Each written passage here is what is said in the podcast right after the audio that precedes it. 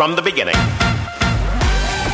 Se regalan dudas nace de la infinita necesidad de cuestionarnos todo. Todo. Todo lo que está a nuestro alrededor. ¿Por qué creemos lo que creemos? ¿Qué alternativas hay? ¿De dónde venimos y hacia dónde vamos? ¿Cómo tomar decisiones más informadas? Coexistir para vivir más intensamente sin dejar de crecer. Hemos tenido tantas dudas durante tanto tiempo que te las queremos regalar. Soy Leti Sagún Y yo, Ashley Franje, y en este espacio invitamos a expertos, amigos, profesores, gente que queremos y que admiramos, que sabe y no sabe tanto. de todo eso que tendríamos que estar hablando.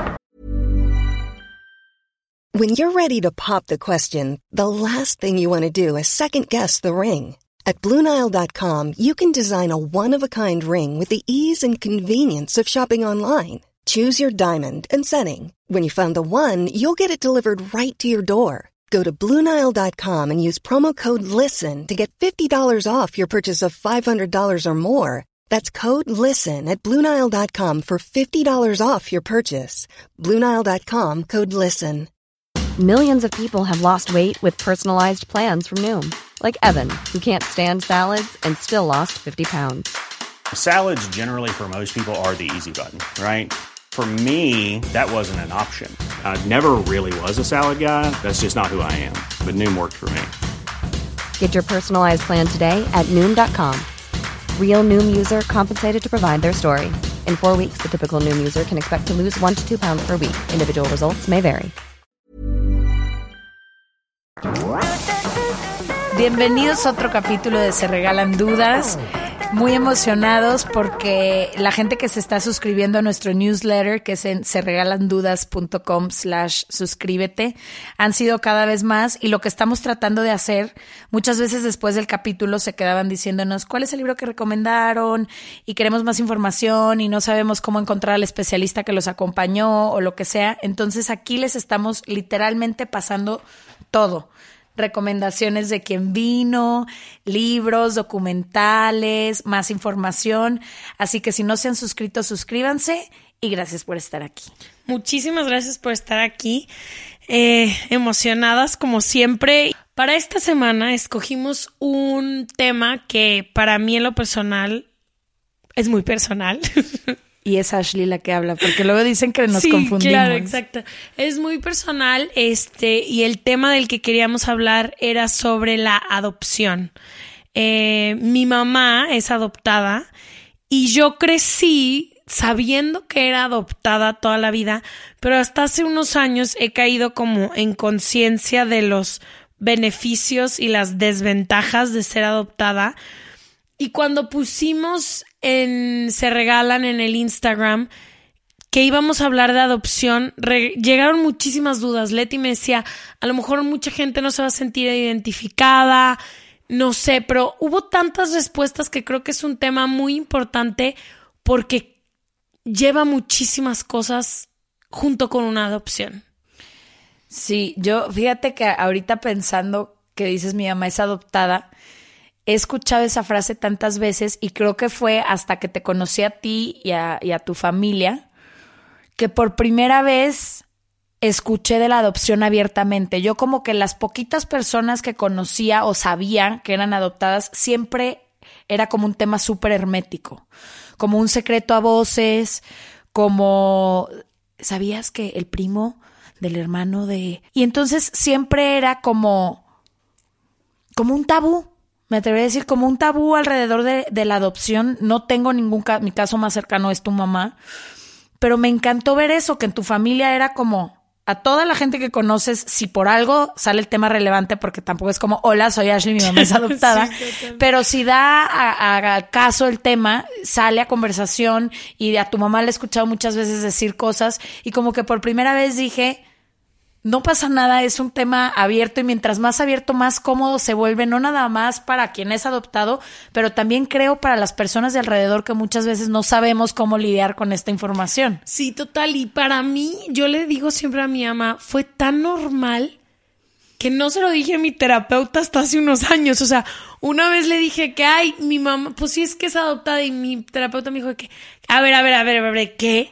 En tantos años de terapia nunca me habías dicho esto y dije, pues no. O sea, como que sí crecí muy con el tema muy normal. Sabía que mis abuelos eran adoptivos, pero me tocó una abuela espectacular, entonces como que nunca sentí ese esa necesidad de indagar tanto en adopción hasta hace algunos años y cuando platicábamos y leíamos es que uno, los números de adopción van creciendo a nivel mundial porque se vuelve muchísimo más común que se quiera adoptar, pero también veíamos otra realidad de lo difícil que es adoptar y sin ser expertas ni nada porque no queríamos, no nos podemos meter ni tú ni yo en temas legales ni específicos, pero lo difícil que el sistema se vuelve para que todos estos niños en casas hogares, en adopciones directas, que es de la madre a una familia o todo, se adopten y cuántos niños quedan sin oportunidad de nuevos hogares. Totalmente.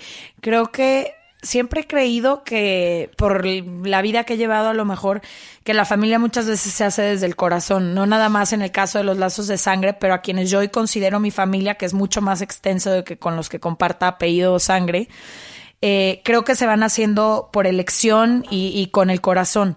Pero sí me interesa muchísimo, dentro de que sé que es un tema muy abierto, te digo en tu casa, saber de tu mamá si nosotros, yo por ejemplo hablo en lo particular, si, si mis papás biológicos he tenido yo ciertos conflictos durante mi vida con los dos, nosotros que compartimos sangre, incluso con mis abuelos y problemas de identidad y maneras en las que a veces no te identificas, no sé si sea diferente cuando compartes o no sangre, si lo vuelva todavía más complejo o a lo mejor por lo mismo que a lo mejor no son un espejo directo tuyo, porque a veces creo que el conflicto directo con tu mamá o con tu papá es porque estás trabajando algo que estás repitiendo en ellos, ¿no? O sea, o estás cargando el patrón o estás reaccionando hacia lo que ellos hicieron.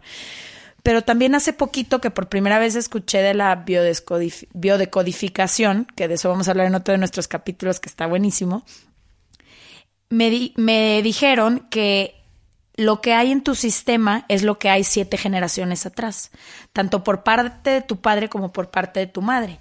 Entonces, en el caso, por ejemplo, de alguien adoptado, está todo, está lo que le aprendiste a los padres que te criaron, más la suma de todo lo que ya traes. Y yo creo que si sabes llevar este tema de la adopción de una buena manera, que ahorita me gustaría que, que tu mamá nos dijera cómo es eso, pues estás sumando muchas cosas, pero si no lo sabes llevar, a lo mejor entras en aún más conflicto. Por eso creemos que es tan importante hablar de este tema. Total, y ahorita que dices de que tu, tus papás son un espejo, creo que parte por la que nunca me brincó tanto la adopción de mi mamá es porque mi mamá y mi abuela son idénticas. Literalmente, son físicamente muy, muy parecidas y se han aprendido manerismos una de la otra y siempre han sido muy parecidas. Entonces, cuando mi mamá me decía, es que soy adoptada, de chica como que yo decía, ay, claro que no. Para mí nunca fue un tema porque como muchos temas en mi casa se normalizaron mucho y se habló muchísimo muy abiertamente. Nunca lo hablé con mis abuelos, pero con mi ama sí lo hablé muchísimo. Muy bien, pues yo creo que ya no demos más vueltas.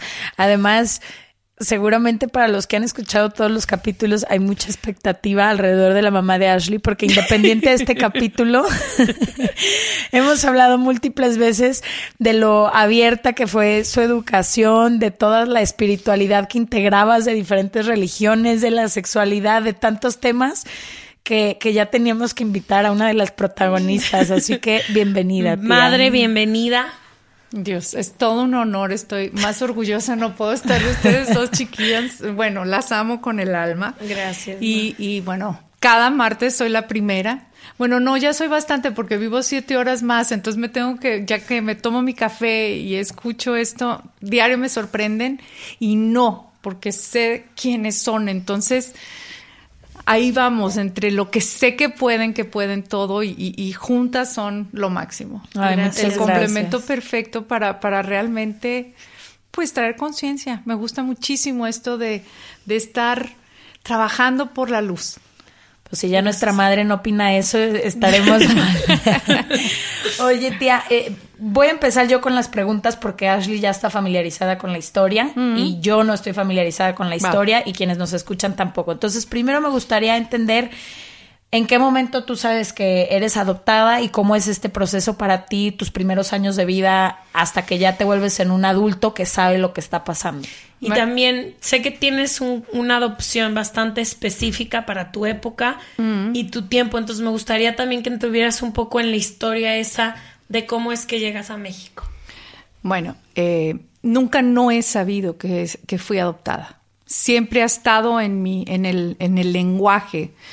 Mi mamá quería una niña, tenía tres hijos y quería una niña a como sea, a como fuera. Tres hijos biológicos. Tres hijos biológicos. Entonces mi mamá duró más o menos alrededor de siete, ocho años buscando a alguien que le diera una niña. En aquel entonces las leyes en el estado de Jalisco no admitían tener, eh, adoptar un hijo de diferente sexo.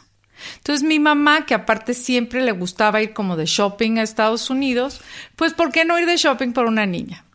Ocho años tocando puertas y obviamente no le daban nada, o sea, le decían, a ver, no, espérate, no, no, no. Y un día se iba mi mamá a los hoteles con los directorios de las casas de adopción y se ponía a hablar, en donde un día en la noche, estando ella en Los Ángeles, en un hotel sola buscando, le contestan en San Antonio, Texas, mi tío Melvin Sexauer, que se convertiría en mi tío Melvin. Entonces le dice mi mamá, quiero una niña. Bueno, pero ok, bueno, ¿cuándo puedes estar en San Antonio? Podemos tener una entrevista. Mira, esta es, este, esta es la casa cuna que yo llevo. Se llama Texas Cradle Society. ¿Cuándo puedes llegar? Mañana. Pues mi mamá al día siguiente ya estaba mañana y vinieron aquí, eh, de, vino, Melvin vino a hacer todo un estudio socio, económico, este, psicológico y todo, porque en aquel entonces, en 1966 que yo nací, las adopciones, obvio fui de las primeras niñas que se dio de Estados Unidos a México, como que siempre va para el otro lado volteado y no para este lado. Ah, entonces, eh, le dice a mi mamá, a ver, Elena, a ver, Jaime, siéntense aquí, les voy a decir, vamos a hacer este proceso, pero tiene que ser un proceso donde la niña encaje donde esto sea lo más suave posible, donde la familia crezca orgánicamente. Yo no puedo meter un chaparro en una familia de, de, de beisbolistas, porque va a ser todavía más difícil. Él siendo psicólogo trataba siempre de hacer un enganche, de que todo fuera un poco lo más fluido posible. Bueno, ¿Tú pues ahí estabas recién nacida? No, yo todavía este no, había nacido. Ah, Entonces le dice a mi mamá, a ver Elena, ya claro que los Ashley siempre dice que mi papá debe haber pagado una buena lana, yo no sé. Yo siento que la compró, pero está bien. no, no fui comprada, tengo papeles de este. Pero bueno, siempre le hizo esa broma a mi papá. O sea, ella tuvo nueve años de embarazo, si tú quieres. De ahí Pasa que eh, le dice, tengo una muchachita embarazada, tiene 19 años, es de familia de militares. Si es niña, es tuya. Obviamente, 66, 65, no había un ecosonograma que te dije, ay, mira, es niña y se ve que como que sí, es tuya porque los, los rasgos físicos y todo esto me gustan. Bueno, nazco. Mis papás se van un día, se van el día que estoy naciendo porque mi mamá ya no aguantaba. Le dijeron, cuando, cuando nazca la niña yo te hablo. Bueno, mi mamá estaba el día que yo nací, pero le dijeron en el estado de Texas tienen que pasar tres días, no te podemos dar esta niña. Hasta tres días después y va a tardar un año el proceso de adopción. Bueno, eh, pues tres días después llego yo a los brazos de mi mamá y mi papá. Mi papá lloraba como loco. Dicen que nunca había llorado con ninguno de los hijos y conmigo le robé el corazón en el segundo y lo mm. tenía que hacer rápido porque esto de ser adoptada tienes que conquistar a la one, two, three porque es tu, supervivencia. O sea, estás hablando de que, de que más te vale que encajes. Porque todavía tienen un, un año para arrepentirse de las dos partes. Eh, de ahí parte una cosa que eso, luego quiero que la retomes y tú, Leti, que eres muy buena para eso, es en el momento en que se arranca un bebé y que no le dicen a mi madre biológica si yo era niño o niña. Y en ese momento que sacan y te arrancan de la energía de tu madre, y de un de repente te limpian, te, te bañan y nunca supe dónde estuve esos tres días, nunca he podido encontrar esos tres días perdidos. ¿Quién me cuidó? ¿Quién me dio mi primer biberón? ¿Quién me cambiaba los pañales? Nada, seguro me cuidaban bonito porque ahí venían estas señoritas, estos señores por mí, pero ese ahí yo siento que todos tenemos el corazón roto. Y como diría Jung, somos individuos en busca de nuestros fragmentos del alma. Pero creo que yo, el día que nací fue el día que se me rompió todo en pedazos. Shum, viene la herida, el abandono. Pasan estos tres días, eh, después me ponen como guardián a Jaime, a mi papá, me dan un pasaporte temporal de Texas, me ponen como guardián, no sé qué tanto hayan hecho y yo aparezco aquí nueve días después. Desarraigada el idioma, un vuelo de avión terrible, eh, aterrizo un agosto, obviamente había muchísima expectativa en la familia de, Elena, no te pusiste panza postiza, ¿qué va a pasar? O sea, ¿cómo te van a creer esto de la niña? O sea, ¿por qué adoptas? Estás, o sea, estás mal. Tienes tres hijos, ¿por qué otro? Y mi mamá necia y es armada. una mujer muy necia, mi abuela. Pero aparte de muy necia, ella con sus convicciones y no oye a nadie, a nadie. Entonces, bueno, ahí estoy. Llego, nunca logré un nexo con los tres hijos que ahí vivían, porque uno me llevaban 10 años, dos los desplacé mal, o sea, fui siempre tuve mucho favoritismo y puedo decir que en ocasiones sufrí favoritismo. Todo esto sucedió y llegué a una casa y había ahí una persona que se llamaba mi mamá Chuy. Mi mamá me prohibió decirle mamá Chuy. Entonces le tenía que decir nana Chuy, pero cuando ella y yo estábamos solas siempre fue mi mamá Chuy. Y eh, mi niñez fue muy linda al lado de mamá Chuy porque fue de chiquita y ahí fue donde me enamoré de México. Tenía sus trenzas enormes, largas y me llevaba a la, a la peregrinación de la Virgen de Zapopan. Imagínate en 70, toda esta, la, la Virgen, la romería de la, de la Virgen de Zapopan y yo güera, güera, güera, de ojos azules, y me querían tocar todo el día, entonces Chuy me llenaba de, de, tejocotes, collares de tejocotes para las malas vibras y luego llegaba y me bañaba en romero. Y ahí es donde me apasioné de esta cultura mexicana, me enamoré, tú dices que la Virgen es mi amiga, pues ahí nació, esto es para mí lo más, el tesoro más grande que te puedo decir de mi niñez, mi mamá Chuy, eh, mi mamá siempre muy cercana, mi papá muy, o sea, realmente es, mi círculo era mi mamá, mi papá, Chuy, punto. Después voy al colegio, fui pésima estudiante, es más, sigo siendo. Eh, y sí fui muy, muy bulliada, la verdad. Porque no había nunca, o sea, siempre había la niña que se había enterado que yo era adoptada. Ay, fíjate que me dijo que, que es la niña adoptada del... No sabía ni que era adoptada, a lo mejor pensaban que tenía siete oídos. Ve tú a saber qué era lo que se, se imaginaba, pero, pero siempre eras la diferente. Era la diferente. Y una de las cosas que más me arrepiento en mi vida es que después, como en cuarto, quinto de primaria, llegó una niña adoptada y yo le hice bullying. Cuida, nadie se junte con ella porque es adoptada. Y Lizzie Manuel, te pido públicamente todavía. Hemos hablado, ¿eh? Y tuve que. Y ella escribió un libro y todo. Y de verdad le pido perdón porque era tal mi dolor que yo dije, ya llegó, ¿con quién lo comparto? Es la sí, ahora no soy yo, ahora va a ser ella. Ahora, pues, véanla, o sea, échenle todo. O sea, de verdad, pido perdón. Y entonces, durante este proceso, ¿te cuesta hacer amigos? ¿Te cuesta encontrar tu lugar en México? Me era imposible, porque aparte de todo, eh, siempre vivíamos todos los veranos en California, en Coronado. Entonces yo iba a California y yo me sentía mucho más identificada con la forma de pensar mucho más identificada con que darle un beso a un niño, por ejemplo, a los 14 años, era normal. Aquí tenías que confesarte porque aparte me metieron al Opus Dei y mis genes y el Opus Dei no estaban o sea, peleados de Pues principio. no peleados, simplemente es, es como tratar de meter agua y aceite. Estoy construida de una manera en donde no puedo, yo nací con esta forma de que me acuerdo estando en misa y decir, no jodan, eso no es verdad. O sea, por favor, se lo están creyendo las de al lado y las de al lado estaban fervientemente viendo para arriba. Y yo decía, ah, pues no, no, no, no, es verdad, se, les están echando mentiras.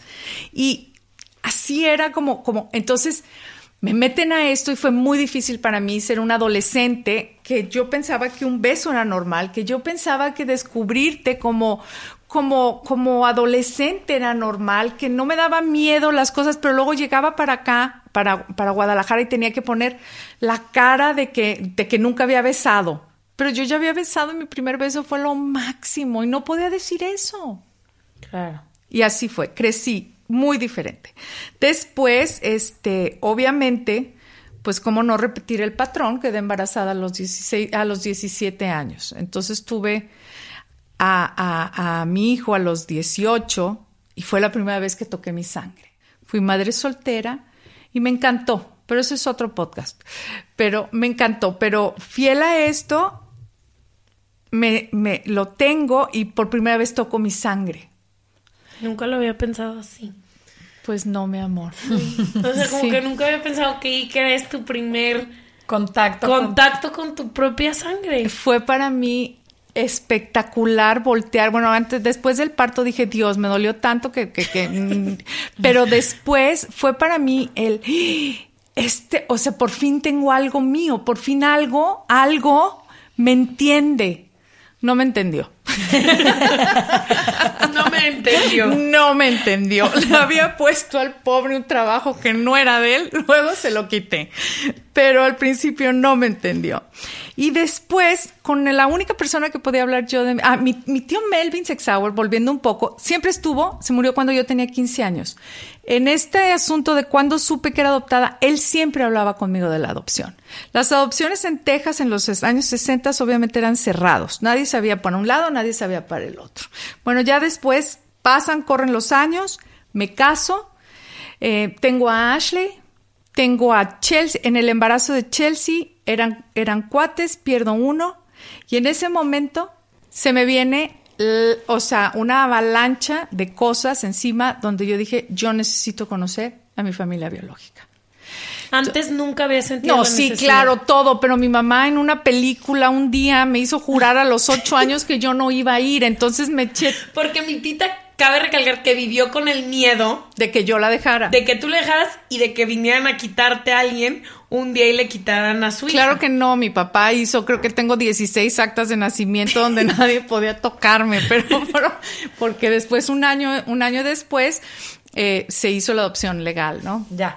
Entonces fueron muchos años como de curiosidad, pero en el momento que sentiste tengo que saber fue cuando nace tu tercera hija. Es que mira, la gratitud y la culpa y adopción debería de decir hija adoptada, agradecida y llena de culpa de ta ta ta ta ta ta. Mm. Porque no puedes traicionar, es muy difícil traicionar. Tuve que hacer una terapia para sacar una promesa que le hice a mi mamá a los ocho años. Entonces, después de que hice esa terapia, eh, empezó un movimiento en Texas que, que, me llegó una carta que se llamaba el Post Adoption Center, se forma eso y empiezan a empujar muchísimo a cambiar las leyes. Entonces abren, dicen, ok, si me compruebas que, que, estás emocionalmente eh, compuesta para, para poder resolver y no tener, no estás en drogas, no estás buscando para matarlos, no nada, sí te abro tus, tus récords.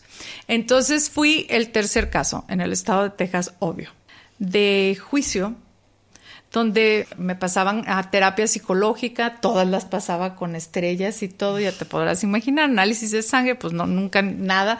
Entonces, eh, de repente me ponen enfrente de un juez y me dice, ¿por qué? Why? Because it's my only right. Porque, era mi único derecho saber quién me trajo al mundo.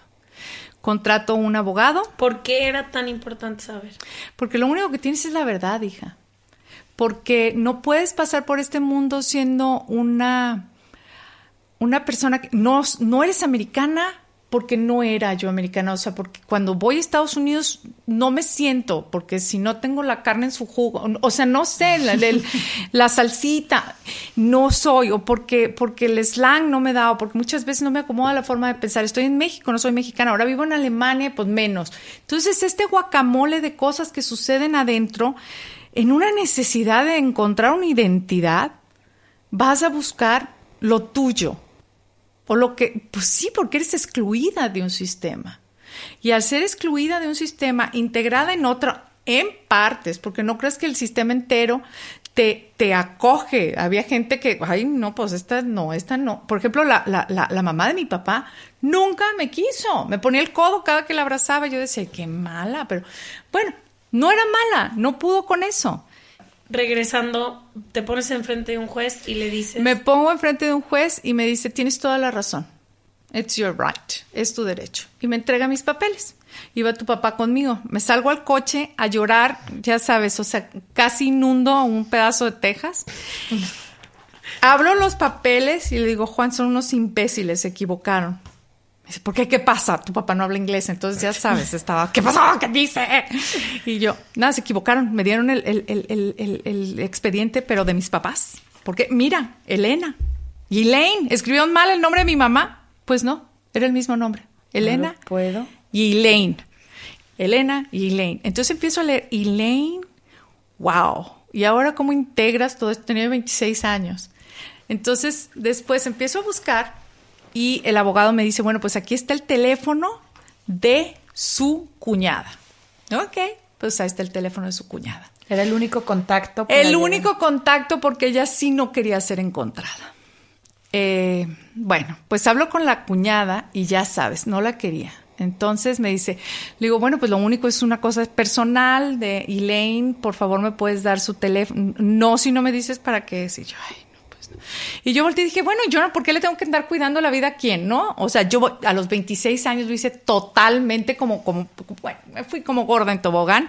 Le digo, pues es que me dio una adopción, tarara. ¿Cómo? Oh, pero perra vieja. Esto en inglés me dice, pero qué perra.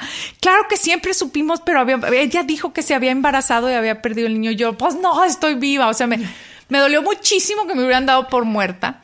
El caso es que me le aparezco, no- ya me dan el teléfono y volteé y me dice, estaba esperando tu llamada.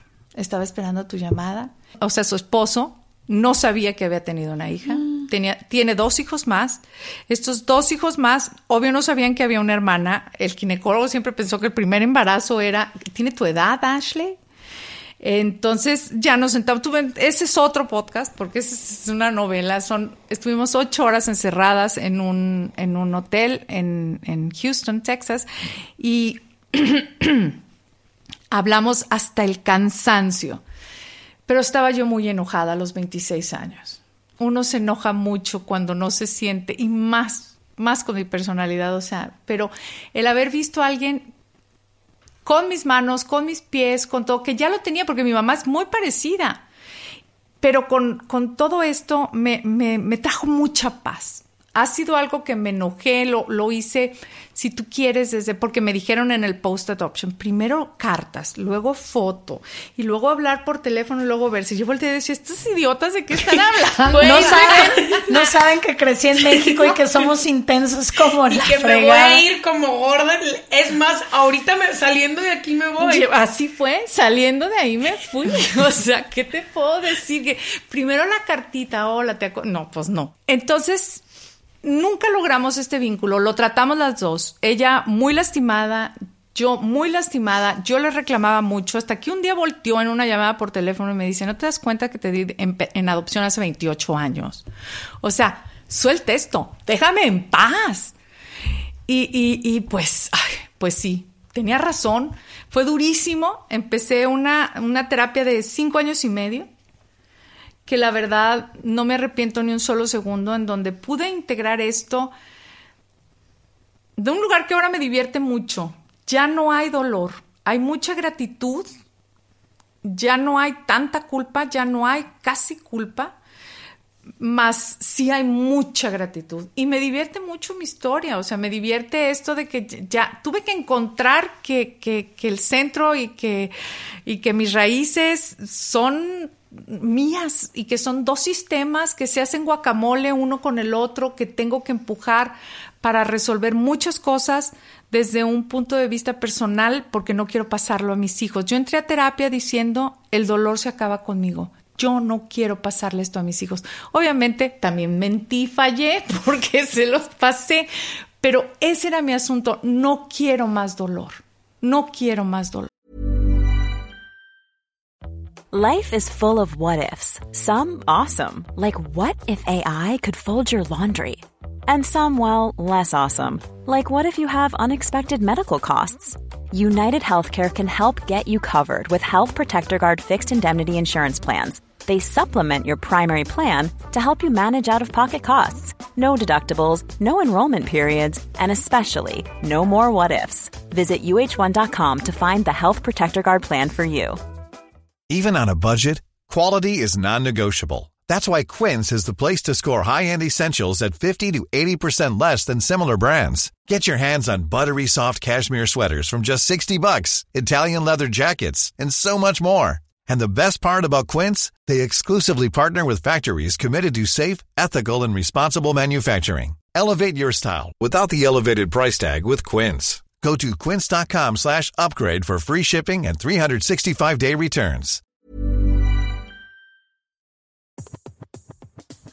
Este mes, Leti y yo nos tomamos unas merecidas vacaciones. En lo personal, necesitaba un tiempo de desconexión para estar solo conmigo y con las personas que quiero. Uno de los planes que hicimos fue ir a uno de mis lugares favoritos, el mar. Por eso decidí comprarme un traje de baño lindo, protector solar y algunas otras cosas que quería llevarme a la playa. Después de comprar lo que necesitaba, usé una app que se convirtió en mi más grande aliada, porque me regresó dinero en efectivo y me recompensó por muchos de los gastos que hice. La app se llama Hypora y es muy sencilla, rápida y segura de usar.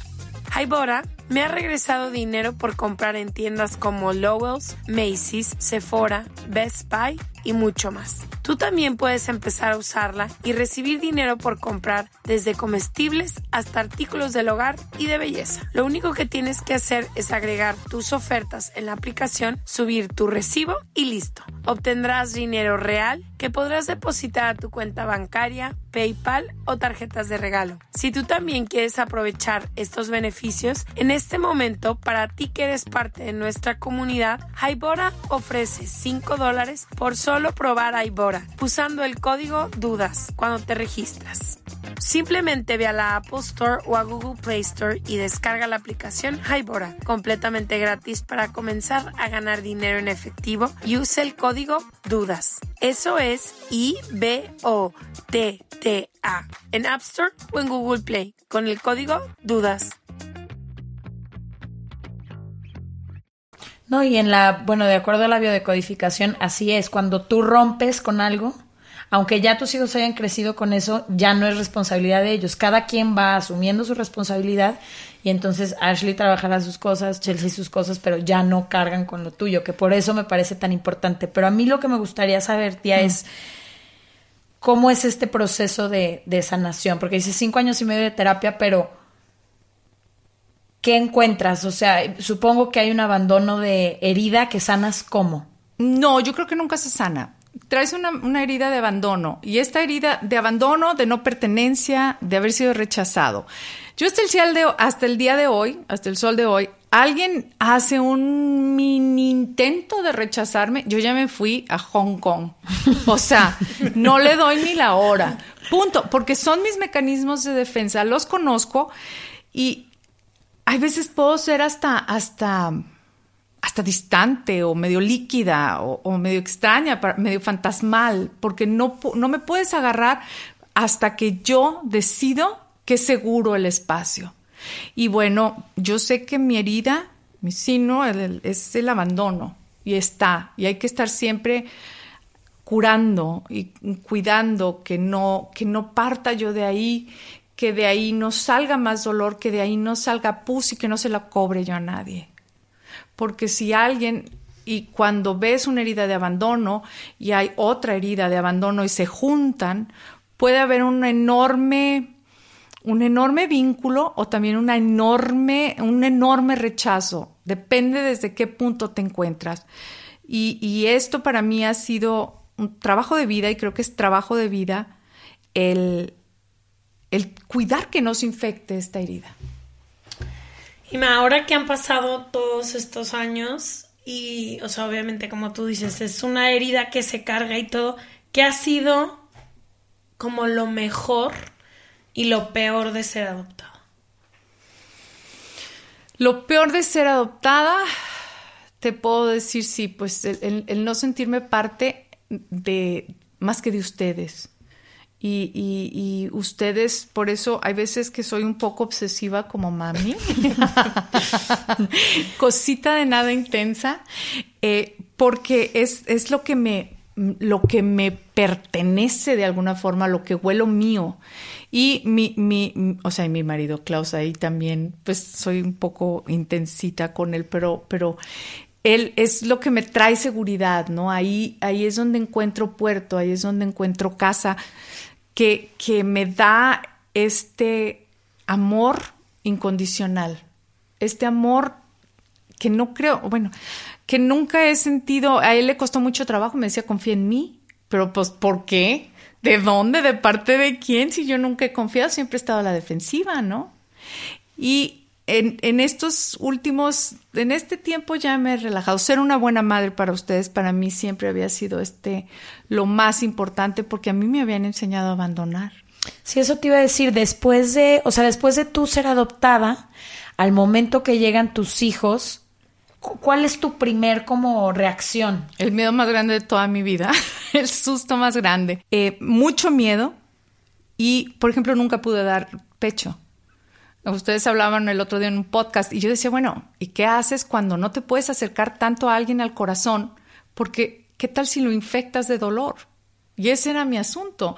Yo no podía, pero yo a ti te di como tres veces porque tu tía Susana es de la Liga de la Leche y tu papá me veía como borrego misericordioso y tuve que.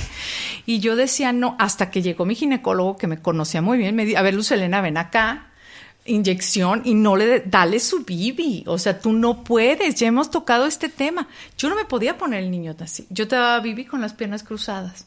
Y poco a poco a poco fui subiendo a mis hijos al corazón. Tenía miedo de contagiarlos, de dolor. Sí fue fuerte. Esa parte, el, el, embarazo. Yo me iba y decía, y a la hora que nacieron ustedes, yo decía, ¿cómo me arrancaron? Y me iba a mí, no se trataba, o sea, si no tenemos nada que ver nosotros. Nada. Sí, pero ahí es, yo creo que en tu embarazo, o más bien cuando nacen tus hijos, es en el primer momento que haces contacto con lo que le pasó a tu mamá y a lo mejor vienen todavía más dolor y más dudas. Sí, sí fue, sí fue, sí fue muy doloroso, sí fue, sí es doloroso ser adoptado sí es doloroso, no es un tema fácil, es, es difícil porque a nadie le pregunta al niño, los papás llegan y adoptan a un niño, pero a nadie le pregunta al niño, oye, ¿quieres adoptar de regreso a estas gentes? ¿Te gusta tu prima? Es, o sea, yo no, yo no tengo la familia a fuerzas. A mí se me abre la oportunidad de de repente decir, te uy, te rescindí el contrato y rescindo contratos cuando es necesario y esa es una de las cosas más lindas de ser adoptada, hija, que este no vínculo sí. es muy es para mí un, o sea, es muy es, es, es, una ventaja en la vida poder decir, oye, ¿sabes qué? Se te, pues te rescindí el contrato de adopción. Hasta aquí llegó.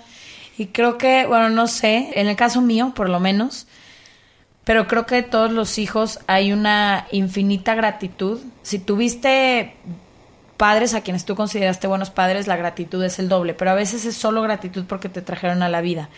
Y yo me acuerdo, hay una película que vi que trata de la adopción, que es la de Lion. O sea, si yo siento que yo estoy agradecida en la vida con mis papás, ¿tú sentiste o en algún momento sientes que era como el doble de gratitud porque fueron por ti y te o, o, sea, ¿cómo es ese encuentro con el agradecimiento de una vida que a lo mejor no ibas a tener?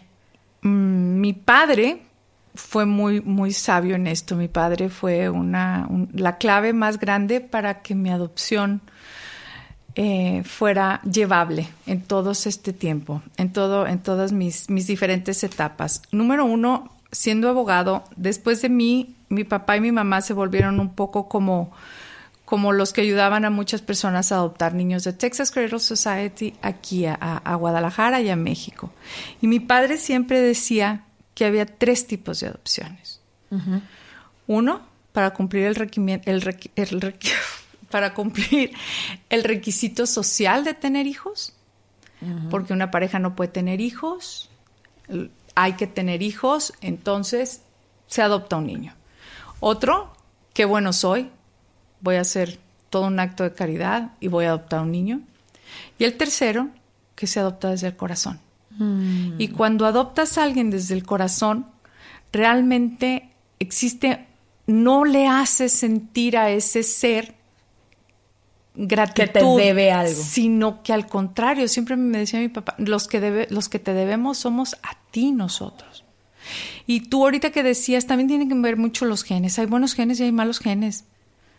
Leti, o sea, si un niño adoptado, o sea, pero también en, en las familias, o sea, es una cuestión 50% lo que venimos y lo que traemos de información y 50% lo que aprendemos. Vi un documental de unos triates en los 60, no sé si lo han visto, que fueron parte de un experimento social.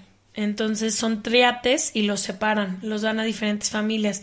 Bueno, estos niños los separan todos en la ciudad de, todos en el estado de Nueva York, porque los monitoreaba un doctor. Entonces era un estudio que se hizo en los 60 de ambiente contra genes. ¿Qué tanto influye el ambiente en el que creces con los genes que tienes?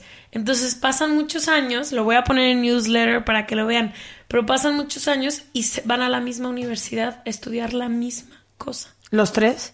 Dos ellos. Entonces voltea uno y, hey Robert, lo saluda el otro, que no, yo me llamo Juanito. No, ya, Roberto, no sé qué. Y dice, es que, ¿cómo?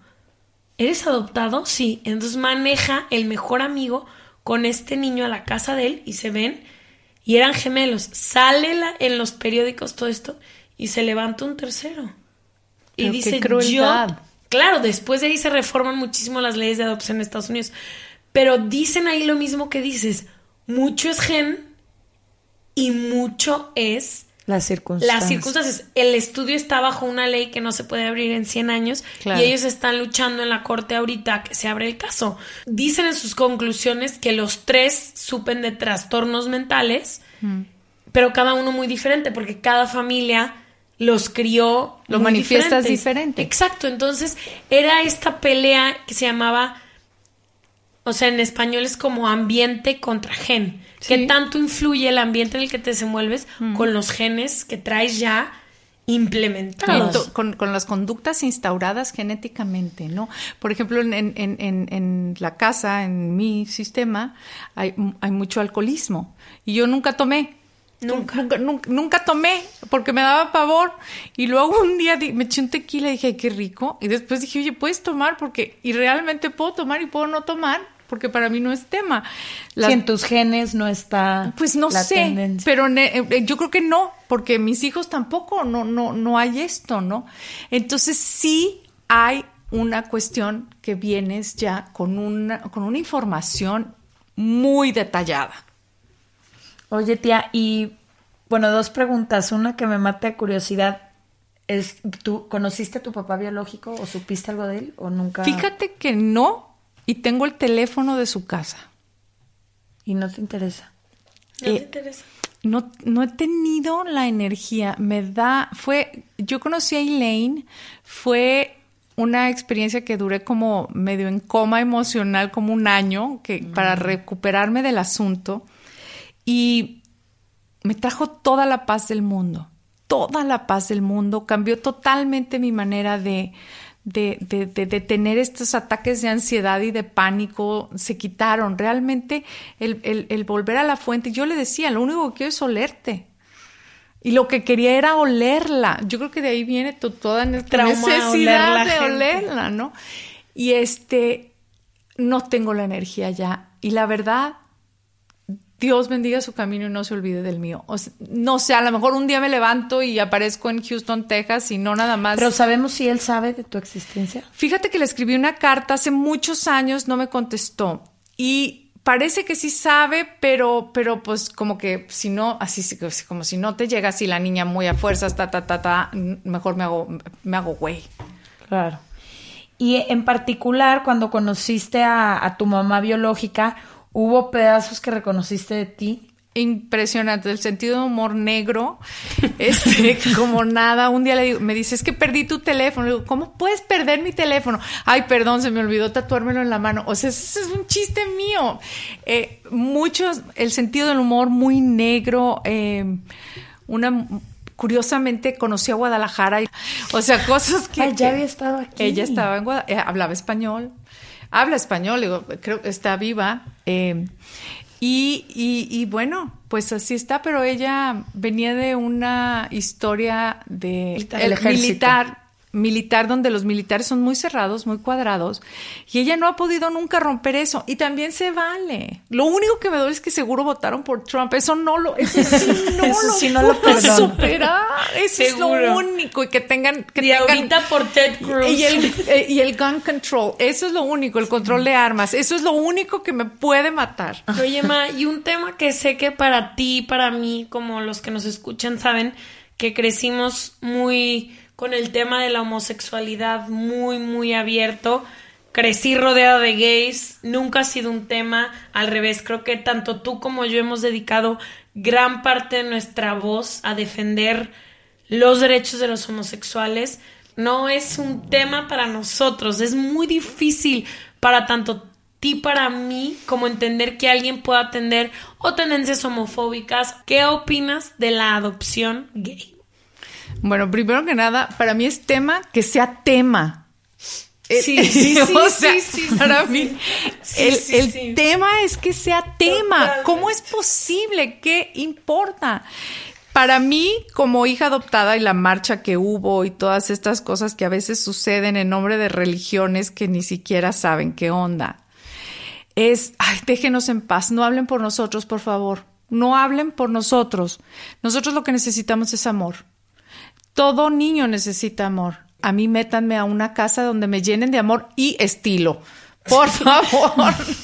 Por favor. A mí me encanta la, la idea de que las familias se conforman de diferentes, de diferentes colores, sabores, y no creo que una pareja de, de, de lesbianas, de gays, de, no sé, de transgenders, whatever, vaya a ir a adoptar a un niño porque lo quiere dañar, con el trabajo que les cuesta. Eh, todo esto va a ir con el doble de amor. Y, con, y tengo una pareja que veo en Hamburgo y ese niño son maravillas. Hacen maravillas con ellos. Y cómo hacen maravillas y cómo hacen tonterías todos los papás de este mundo. Todos. Son solamente papás de una familia que es a lo mejor, a lo mejor diferente desde qué punto de vista, porque a lo mejor nosotros somos los diferentes para ellos. Eh, el asunto está, amor es amor y la verdad lo que pasa adentro de la recámara de los papás no es de nuestra incumbencia Nunca. bajo ninguna forma, mientras que un niño esté cuidado, mientras que, oh, esto va en, en absolutamente general, cada quien puede hacer lo que sea con, con su sexualidad, mientras que sea con consentimiento de dos personas y no se esté lastimando a ningún inocente. ¿En dónde está nuestro derecho de juzgar? Y aparte, ¿en dónde está el derecho de salir a marchar porque no nos adopten? Bueno, ya para terminar, tía, yo tengo mi última pregunta, que es como una pregunta doble. La primera es, si alguien de las personas que nos escuchan es adoptado o adoptada y están pasando por esta crisis de identidad, como qué sabiduría después de toda tu experiencia les podrías compartir. Y la otra es, si alguien de los que nos escucha tiene la espinita de que en algún momento de su vida han querido adoptar, pero nos llegaron muchas preguntas a Instagram que decían como, eh, se generará en algún momento la conexión con el hijo, quiero adoptar pero tengo un poco de miedo, o alguna vez he contemplado la posibilidad, pero no sé si se pueda hacer la mezcla de hijos biológicos, hijos adoptivos.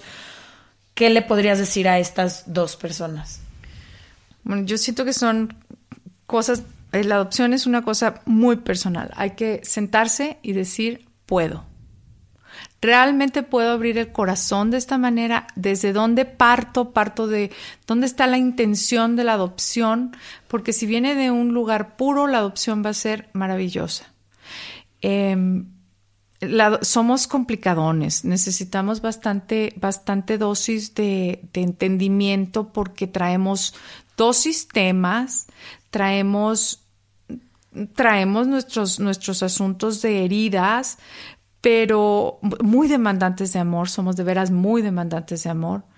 Eh, pero yo creo que espero, espero pensar que valemos muchísimo la pena. Eh, yo diría adopten, salgan, vean, vean las opciones. No conozco bien las leyes ya, pero vean las opciones, no se dejen, vayan, es, es destino también. Muchas veces está, es, es la panza de alguien trae a tu hijo.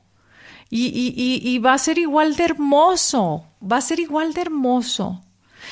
Y, y, por el otro lado, siempre va a haber la curiosidad de voltear para atrás y decir, oye, ¿de dónde vengo? Denles chance. Nunca vamos a dejar a una madre, mi madre nunca va a dejar de ser mi madre. A mí cuando voltean y me dice, ay, pero tu mamá, ¿cuál mamá? Yo, ¿cómo que cuál mamá? O sea, por favor, no, no, se, me ofende la pregunta, ¿cuál mamá? Eh, mi mamá es mi mamá, mi mamá es Elena, mi mamá, mi mamá.